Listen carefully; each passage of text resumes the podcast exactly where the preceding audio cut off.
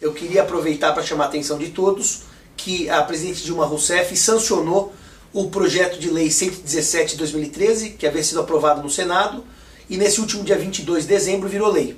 O projeto uh, cuida da chamada guarda compartilhada, eu ponho entre aspas, porque na verdade ele cuida da guarda alternada, e agora recebeu o número de lei 13.058 de 2014. Então, como a presidente sancionou o projeto sem qualquer veto, eu convido os amigos a acompanhar essa sequência de pequenos vídeos em que eu ainda trato do projeto, mas evidentemente o que se falou para o projeto vale para a lei 13.058. Finalmente o Brasil conseguiu um dos seus maiores retrocessos históricos em direito de família. A guarda alternada, falsamente chamada de compartilhada, passa a ser lei. Obrigado a todos.